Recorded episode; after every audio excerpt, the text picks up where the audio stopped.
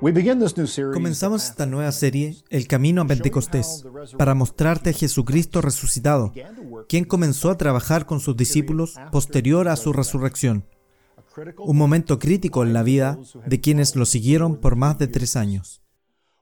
Lo que hizo con este grupo tiene grandes lecciones para nosotros hoy. Entonces, comencemos con el primer encuentro. Es la mañana después de su resurrección. Jerusalén está en silencio. Todavía está oscuro, mientras algunas siluetas se abren paso por las calles rumbo al jardín donde está la tumba en que Jesús fue sepultado. Estas mujeres llevan especies que compraron dos días antes. La sepultura fue apresurada.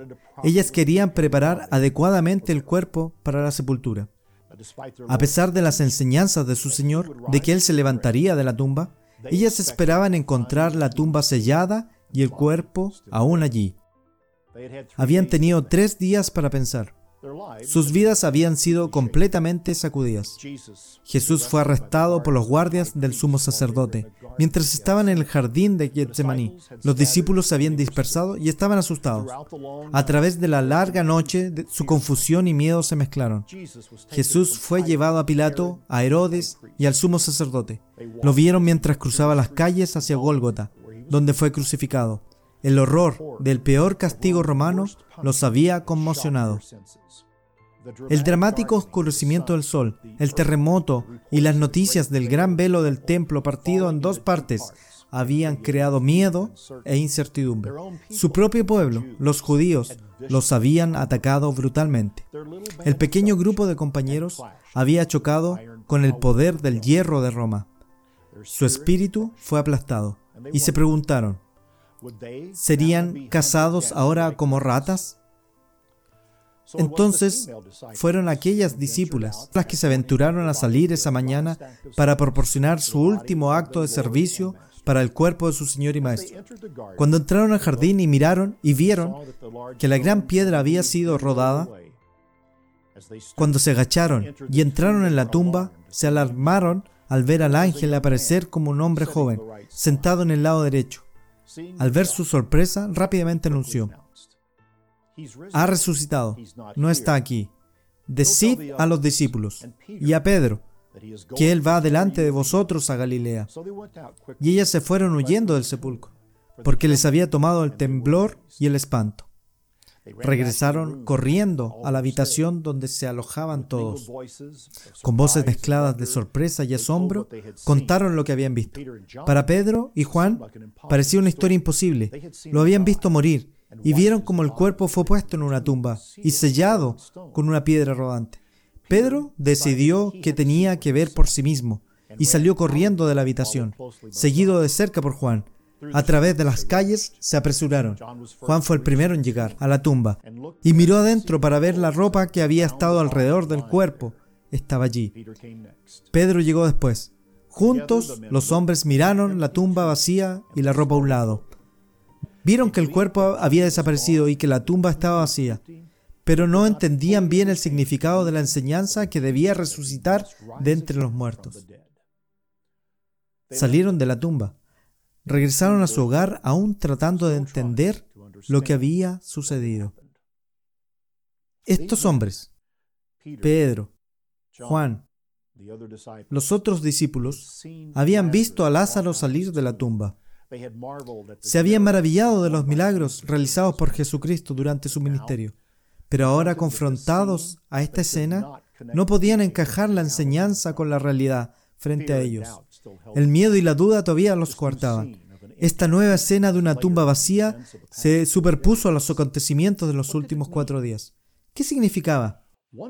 Una discípula permaneció en la tumba en vigilia. Fue María Magdalena. María había sido la primera en descubrir la tumba vacía. Ahora estaba parada afuera de la tumba llorando. Tal vez pensó que si volvía a mirar, vería algo que ayudara a entender lo que pasó. Se agachó y miró dentro. Para su sorpresa, ahora vio dos seres angelicales sentados en el banco donde había estado el cuerpo de Jesús. Le preguntaron, Mujer, ¿por qué lloras? Y les dijo, porque se han llevado a mi Señor y no sé dónde le han puesto. María, sin decir ninguna palabra más, sintió otra presencia en el pequeño espacio de la tumba. Ella se volvió y vio a Jesús sin saber que era Él. Jesús le hizo la misma pregunta. ¿Por qué lloras? ¿A quién buscas? Pensando que era el hortelano, le dijo, Señor, si tú lo has llevado, dime dónde le has puesto, y yo le llevaré. Luego inclinó el rostro y las lágrimas la abrumaron. Entonces Jesús la llamó con una voz, con un tono que le trajo algunos recuerdos de todos los años. María. Era la voz de su maestro. La voz que la había alcanzado en un momento en que ella necesitaba que alguien entendiera su vida y sus necesidades. Fue la única voz que alguna vez trajo comprensión y con ella un bálsamo curativo. Esa voz que escuchó y que siguió y que ahora decía su nombre. Jesús conocía a María. Él conocía sus esperanzas, conocía sus sueños, conocía sus decepciones y dolores. Sus palabras y enseñanzas le habían dado sentido a su vida.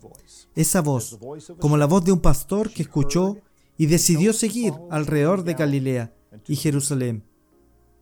Jesús fue su maestro.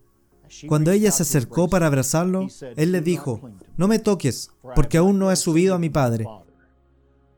Mas ve a mis hermanos y diles, subo a mi Padre y a vuestro Padre, a mi Dios y a vuestro Dios. María había sido la primera en ver la tumba vacía y fue quien les informó a los discípulos. Ahora fue la primera en reconocer a Jesús en su cuerpo resucitado y ella debe informar que Él está ascendiendo a su Padre. Ella hizo lo que le dijeron, informando estas palabras que Él le dijo. Estas palabras se han convertido en una parte poco entendida del mensaje de la vida de Cristo. El sufrimiento y la muerte fueron aspectos profundos del propósito desarrollado por Dios desde antes de la fundación del mundo. Dios contemplará su plan y reunirá todas las cosas tanto en el cielo como en la tierra, y al frente de ellas pondrá como jefe a Cristo. Jesús ascendió al Padre, y su sacrificio fue aceptado entró detrás del velo, en el lugar santísimo, la presencia del Padre, con la hueste angelical alabando su venida. A través de su sangre y del Espíritu Eterno, Cristo ofreció su vida y es el mediador de un nuevo pacto para que los llamados reciban la promesa de la herencia eterna. Con esto logrado, Jesús comenzó un importante periodo de 40 días de entrenamiento con los discípulos. La misión de la iglesia era llevar el Evangelio a todo el mundo y hacer discípulos, pero había que hacer varias cosas. Primero, el miedo tuvo que ser eliminado. La duda sobre Jesús y su futuro papel como apóstoles tuvo que ser confrontada.